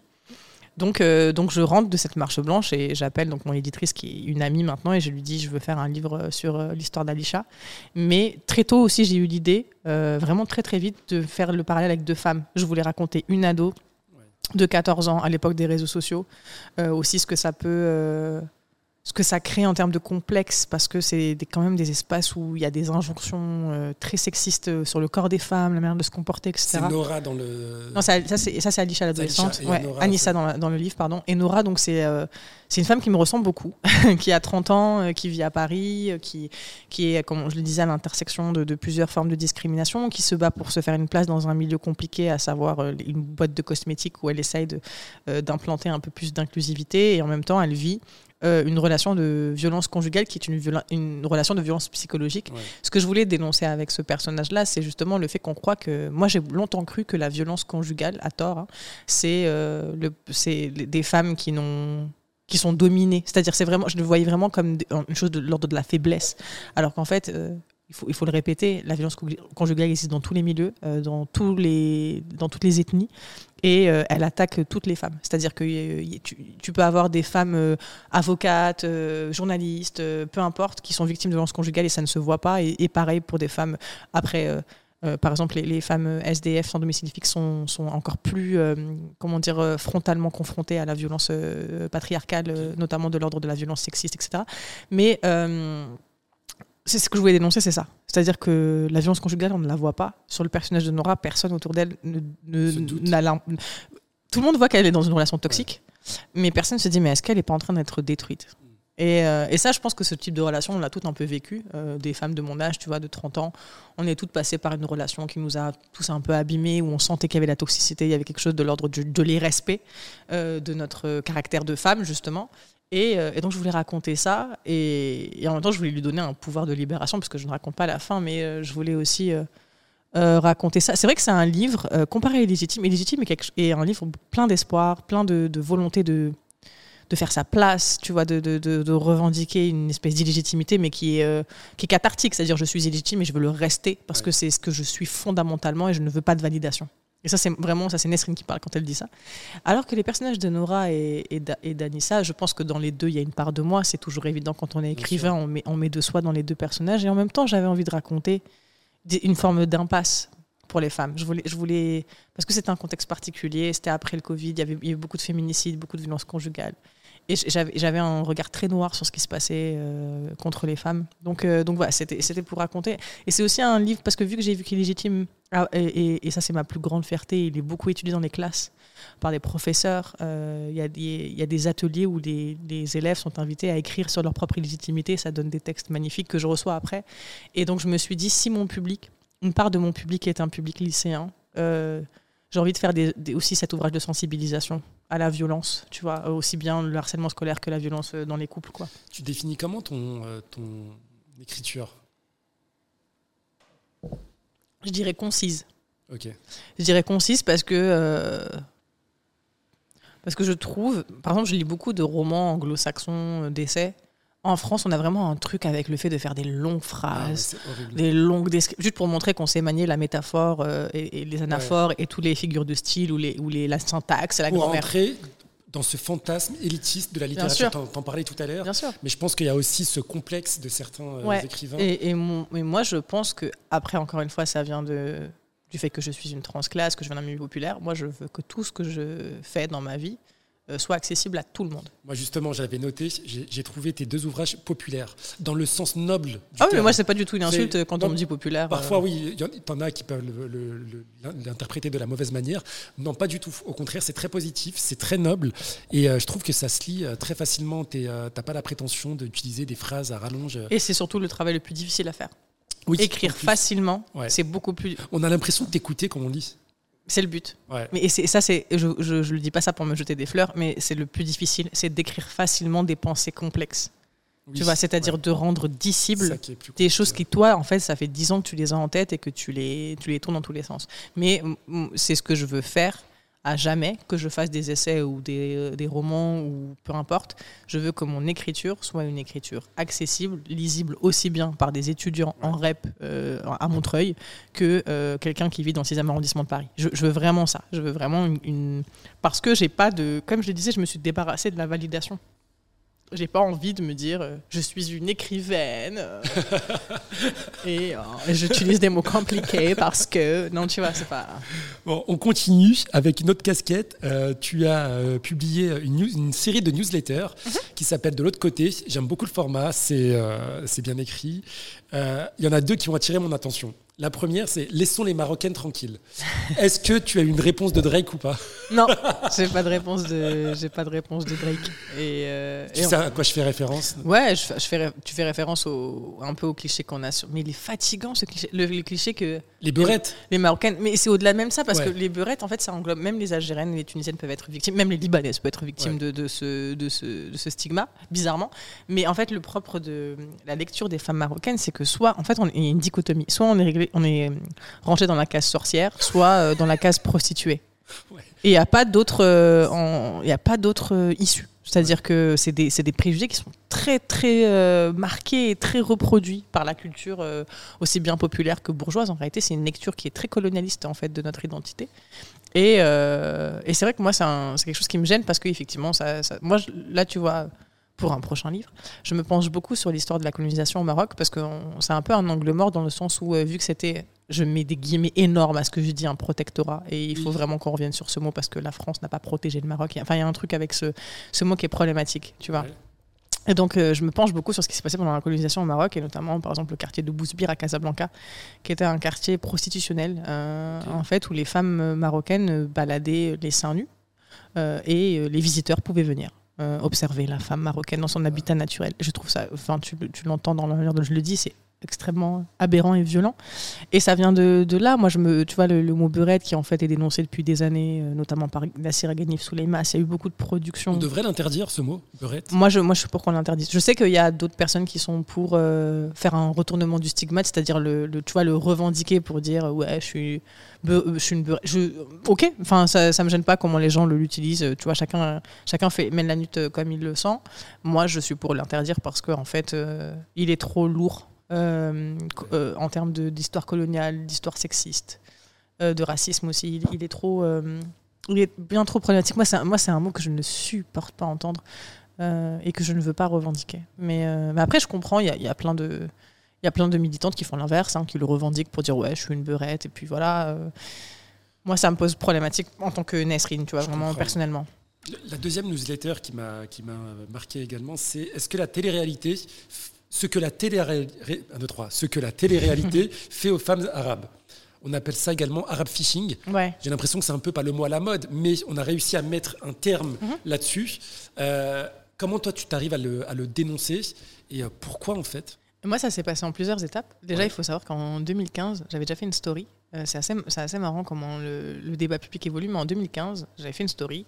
2015 non pardon pas en 2015 2017 euh, deux ans avant le Covid, c'est ça, 2017, vers ces eaux-là. Je pourrais la retrouver si tu veux la voir, mais en gros, je fais une story où je dis euh, euh, Mila Jasmine s'appelle en réalité Marie-Charlotte.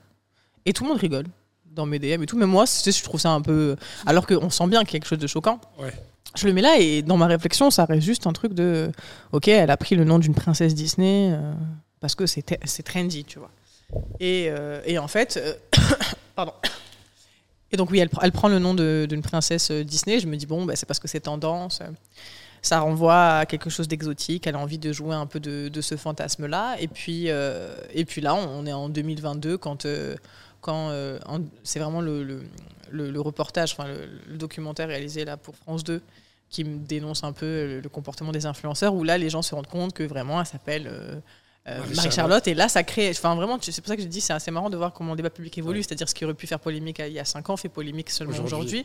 Et en même temps, on a maintenant les outils pour dénoncer parce que le mot blackfishing a été utilisé par Wana Thompson aux États-Unis pour dénoncer, dénoncer ce fait-là. C'est-à-dire que hum, c'est en gros le fait de s'approprier les, codes culturels, vestimentaires, une espèce de phénotype des femmes racisées pour leur ressembler et pour tirer bénéfice de cette appropriation, en bénéfice financier et de visibilité. C'est ça ce qu'on appelle bénéfice. Et donc oui, euh, c'est lié en fait la question de, du mot de la question de l'arabe phishing, de même de l'islam phishing, parce que maintenant il y a même des candidats de télé-réalité. Euh, phishing, ouais. Ouais, c'est des candidats de télé-réalité qui utilisent la religion, leur conversion de la religion pour vendre des produits, pour, euh, voilà, pour attirer plus d'audience. Parce qu'en fait, le, le, but est toujours le même, c'est de parler à une communauté qui est discriminée partout ailleurs, donc elle se sent aimée. Mm. Tu vois, si tu t'adresses directement à des femmes racisées ou, des, ou, des, ou des minorités religieuses, partout ailleurs elle est critiquée et stigmatisée, toi tu, la, tu les valorises avec des millions d'abonnés. Je ne veux pas valorisé. Non, bien sûr, c'est ça, mais c'est eux la, c'est ça ce qui se passe en fait. il, se passe d'une identification bizarre qui n'est pas réelle, mais on est tellement en besoin de représentation que les gens sont prêts à s'accrocher à tout. Une opportunité et, et, voilà, et surtout ils jouent sur, ils jouent là-dessus. Les gens qui, qui font de, de l'islam phishing, de l'arabe phishing, du black phishing, ils jouent sur les, les stigmates euh, pour eux en tirer bénéfice pendant que nous on en souffre. C'est là où c'est pernicieux. Et, euh, et l'article est à comprendre parce que le titre est très explicite. C'est ce que la télé-réalité a fait aux femmes arabes. C'est-à-dire que ce n'est pas une critique des femmes arabes qui font la télé-réalité. Il faut bien le comprendre. Tu vois, c'est vraiment ce que la télé-réalité a fait aux femmes. C'est-à-dire ce que les productions ont construit comme stigmate de la femme arabe dans la télé-réalité.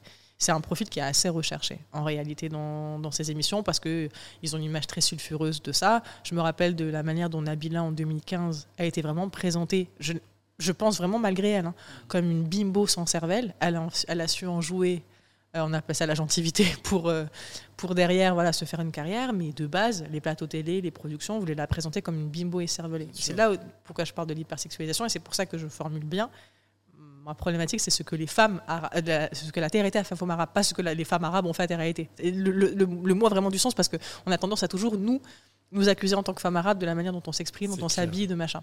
Donc euh, oui, oui, mais toutes ces questions sont... Et là, je suis en train aussi de réfléchir à, à ce que vivent... Euh, tu vois, il y a un terme pour les femmes noires qui s'appelle la, la, misogynie noire. Donc c'est, par exemple, ce dont est victime Ayana Nakamura. Ouais. C'est un mélange de misogynie et de racisme. Et on n'a pas encore de mots, je suis en train d'y réfléchir, pour parler de ce que vivent les femmes arabes dans l'espace public. Par exemple, récemment, on a eu des exemples euh, de femmes comme Iba Abouk, par exemple, euh, l'ex-femme enfin, elle en divorce avec euh, Ashraf Hakimi.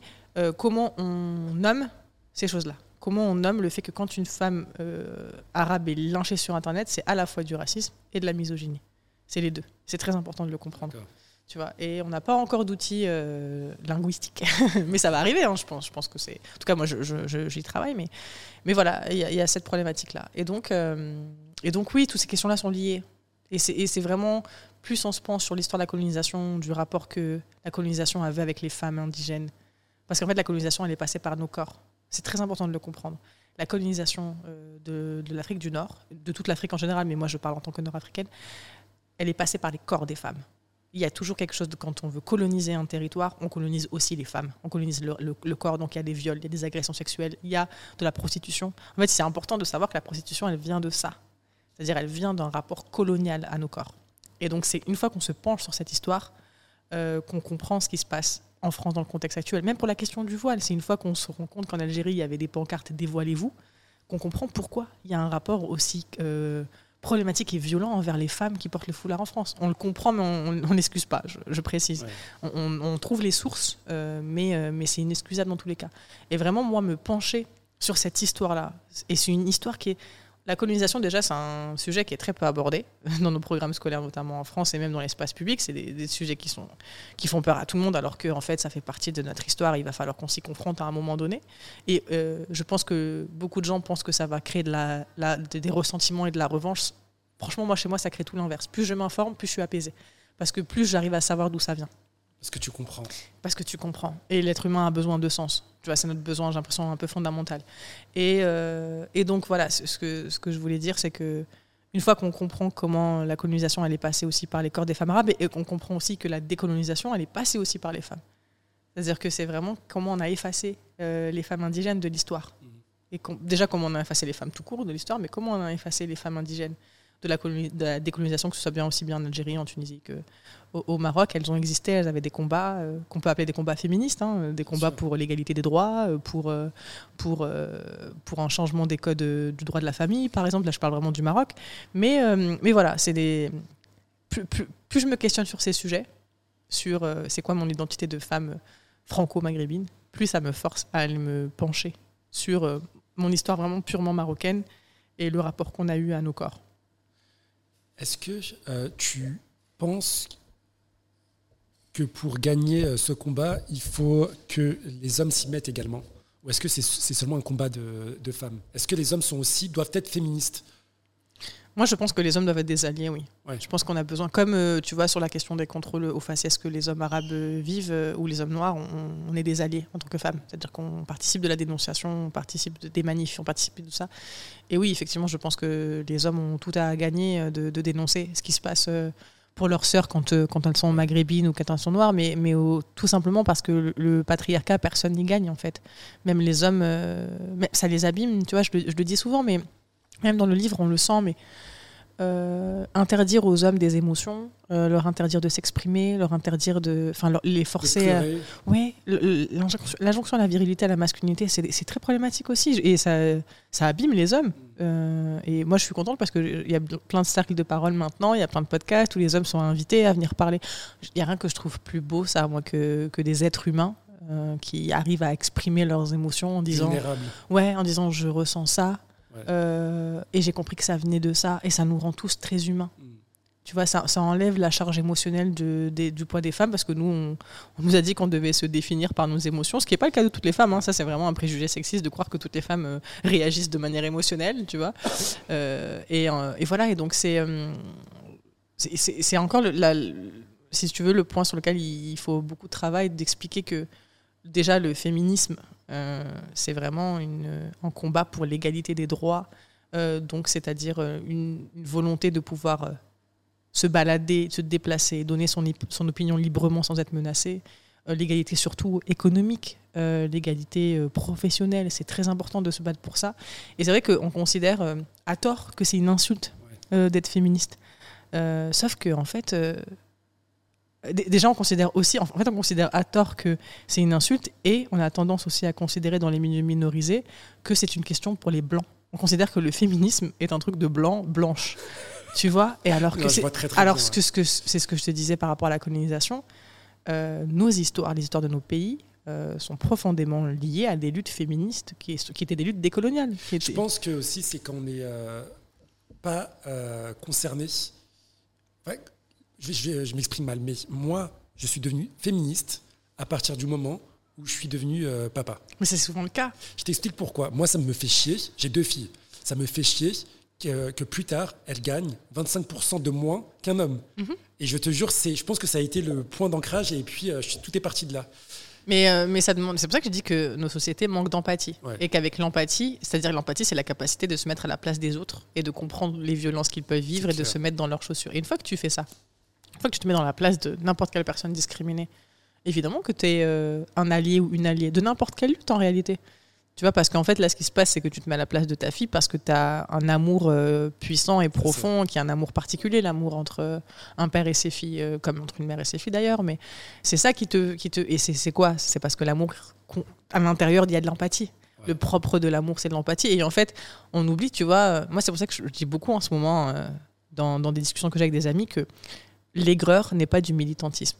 Mm. C'est-à-dire que si on, on lutte à partir de nos frustrations, à partir du ressentiment que les discriminations nous ont apporté, ce n'est pas vraiment du militantisme, c'est de l'aigreur. C'est-à-dire que c'est purement de la colère et une volonté de, ouais, et, une volonté de de, de, recracher ce qu'on a de, de, et ce qui est normal on est, on est des êtres traumatisés par euh, la discrimination c'est un, ressentiment normal mais c'est pour ça que je lis beaucoup Bell Hooks donc euh, l'afro-américaine euh, dont, dont, je vous parlais tout à l'heure qui rappelle à quel point la lutte, ça doit être de l'amour. Et je sais que j'ai l'impression de sonner comme bisounours quand je dis ça, mais c'est exactement ça. C'est-à-dire qu'il faut lutter à partir de l'empathie qu'on a entre nous, à partir de l'amour qu'on peut se donner, parce que c'est ce qui nous répare. C'est-à-dire c'est notre capacité à nous mettre dans les, dans les, dans les chaussures de quelqu'un d'autre. Par exemple, c'est ce qui se passe quand je vois des cyberharcèlements de personnes minorisées. Ce que je me dis, c'est à sa place, je serais effondrée. Parce que je l'ai déjà vécu et je sais à quel point ça fait mal et à quel point on a l'impression qu'on va mourir. C'est vraiment ce qui se passe dans des cyberharcèlements. Et c'est vraiment de lutter à partir de cet endroit-là, qui est un endroit de compréhension mutuelle, une capacité à se mettre à la place de l'autre, de ce qu'il vit et de surtout d'arrêter de projeter. Mais ça, c'est un mécanisme, c'est au-delà de la discrimination, c'est quelque chose de très humain. Le fait de projeter sur les autres quelque chose qui, à l'intérieur, nous fait du mal et nous ronge. Et donc, c'est pour ça que je répète vraiment tout le temps, l'aigreur n'est pas du militantisme. Notre militantisme doit partir de l'amour et de l'empathie qu'on est capable de se donner les uns les autres. Et d'où ce que je disais tout à l'heure aussi, cette volonté d'abandonner l'intransigeance qu'on fait porter aux nôtres. Et, c'est ce que tu disais quand tu disais, euh, euh, tu pourrais être considéré comme un porte-parole. Ne me considérez s'il vous plaît jamais comme un porte-parole. mais, mais vous savez pourquoi? Parce que je suis parce que je suis, euh, ne me considérez jamais comme un porte-parole parce que je suis un être humain faillible. Tu vois, il y a, cette, et je suis surtout euh, un être humain qui ne, ne, fera jamais preuve d'objectivité et d'exhaustivité dans, dans son discours. Donc en fait, euh, c'est quand on parlait d'amour et d'empathie, et c'est pour ça que je dis que c'est crucial en fait dans notre manière de concevoir la lutte pour, pour l'égalité en général en fait, parce que c'est un truc que je dis beaucoup en ce moment, mais en gros, l'aigreur, c'est pas du militantisme. C'est-à-dire que si on est en réaction et que du coup, c'est nos frustrations qui parlent, nos, nos, nos, stigmates en fait liés à ce qu'on a vécu en tant que minorité, euh, ce qui, en fait, c'est légitime de souffrir parce que le contexte politique est euh, difficile pour nous et on encaisse beaucoup plus que de raisons.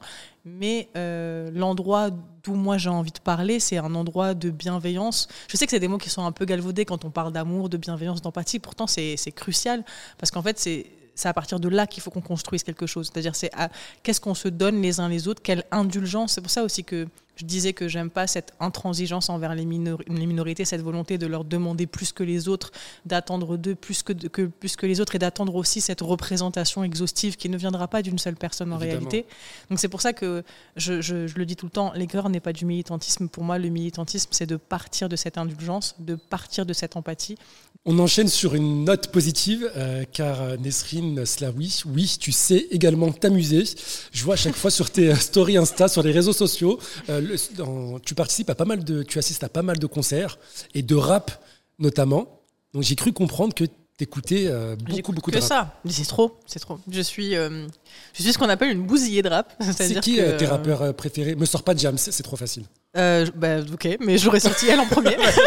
ok, vas-y, j'accepte la restriction, mais tu l'as cité donc ça me va. Vas-y, vas-y. Euh, en ce moment, je, après depuis longtemps, moi, depuis 2015, j'écoutais CH beaucoup, beaucoup. Je trouve qu'il a une plume incroyable. Vraiment, quand on s'intéresse à ses textes, euh, aux métaphores, à la manière de manier les mots, je trouve qu'il est, même son personnage, je trouve ça très beau d'avoir construit une DA comme ça.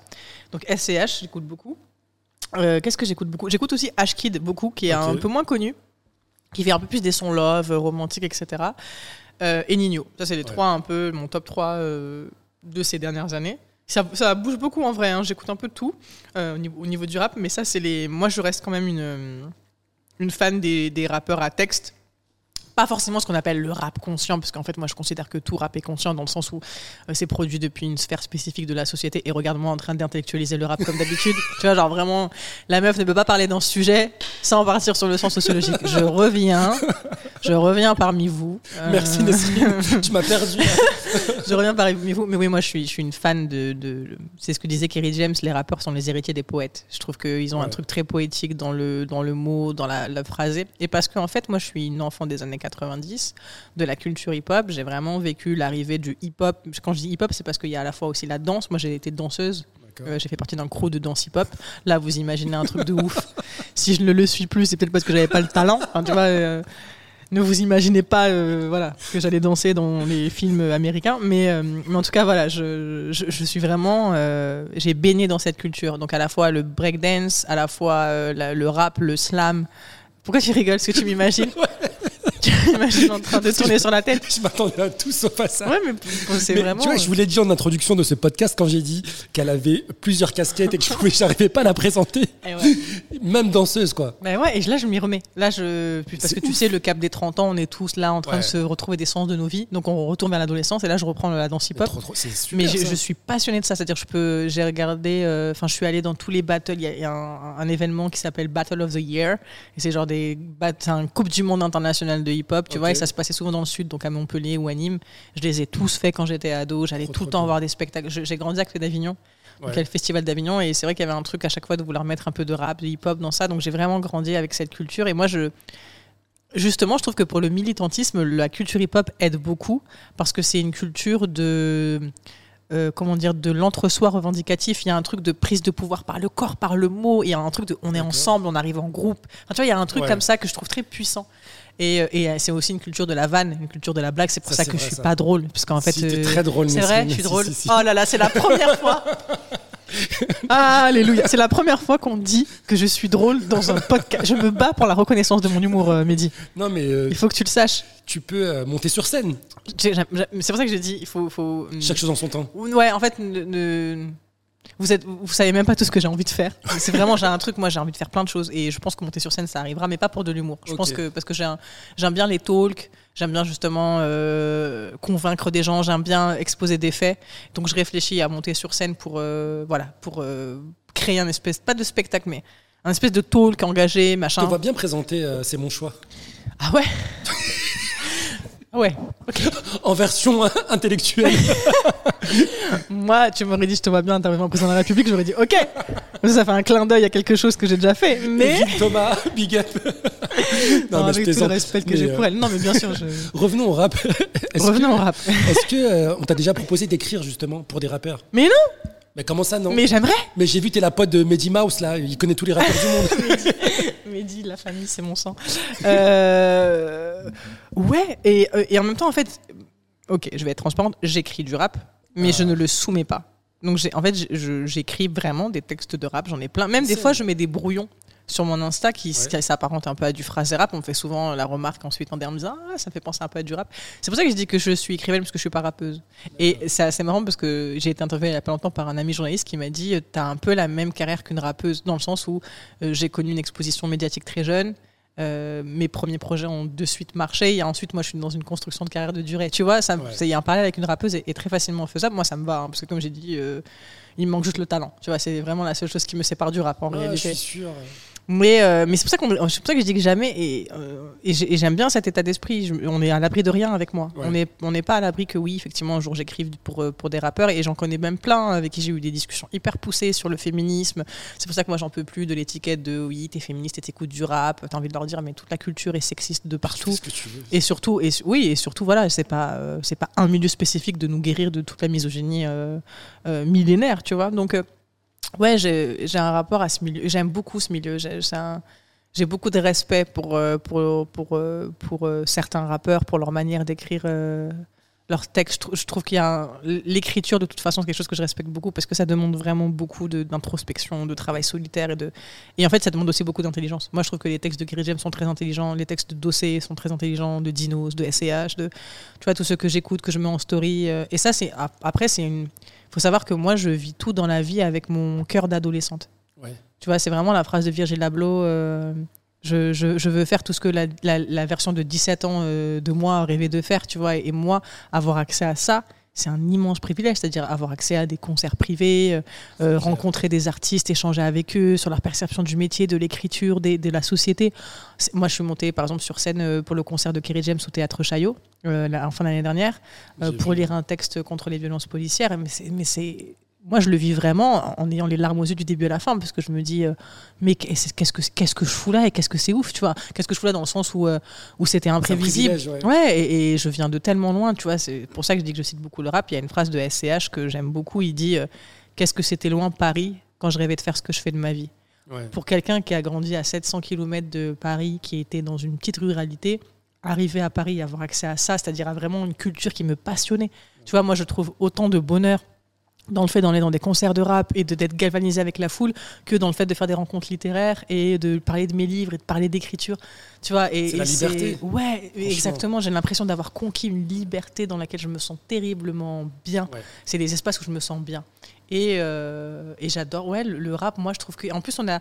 Je sais pas si tu en écoutes aussi, mais en tout cas, ceux qui en écoutent. Moi, je suis plus dans la. Je suis assez nostalgique. Je suis un peu plus vieux que toi. D'accord Et je suis resté dans l'époque IAM, Express D, Funky Ah oui. Family. Mais, Et mais- ça, ça me manque, euh, le, euh, ce ce rap euh, assez, euh, pas pur, mais euh, moins autotune. moins- Ouais, je comprends. Mais c'est des, des goûts après, c'est des goûts personnels ouais. et c'est une question de génération, je pense aussi. Moi, l'autotune me, me, me dérange moins, mais parce Ouais. que j'ai été habitué, je pense Je aussi. pense, euh, mon, mon, mon audition a été habituée à ça.